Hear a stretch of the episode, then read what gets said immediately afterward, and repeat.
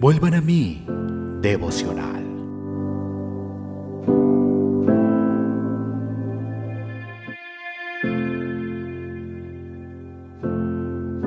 Génesis capítulo 24, versículo 63. Y había salido Isaac a meditar al campo a la hora de la tarde, y alzando sus ojos miró, y aquí los camellos que venían. De la pluma de Charles Spurgeon.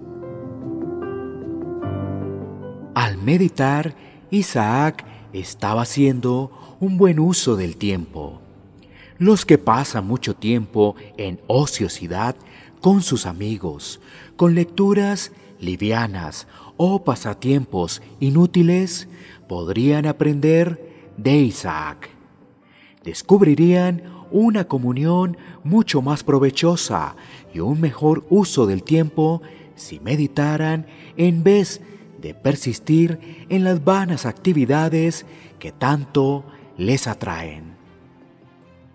Si pasáramos más tiempo meditando a solas, todos sabríamos más, viviríamos más cerca de Dios y maduraríamos en gracia.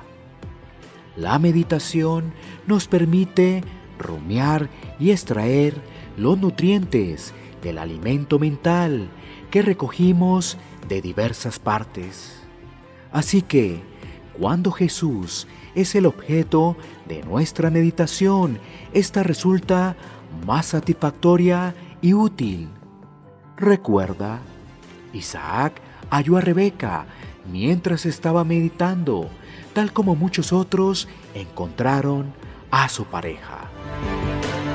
También es interesante destacar el lugar que eligió Isaac para meditar.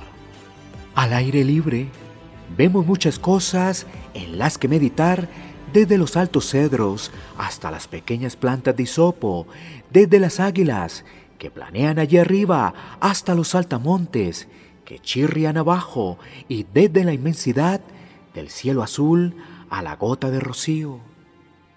Todas estas cosas están plagadas de enseñanzas y cuando nuestros ojos estén divinamente abiertos, esa enseñanza iluminará nuestra mente de manera más clara que el conocimiento que se obtiene de los libros.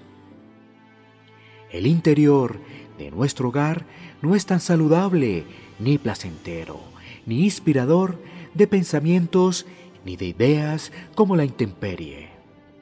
No debemos pensar que algo de la creación es común o impuro, sino reconocer que todo lo creado apunta a su creador. Entonces, de inmediato, al aire libre, se convertirá en un lugar santo para nosotros. También es de destacar la lección de Isaac acerca de la hora del día para meditar. Escogió el momento en que al atardecer despliega su velo sobre el día.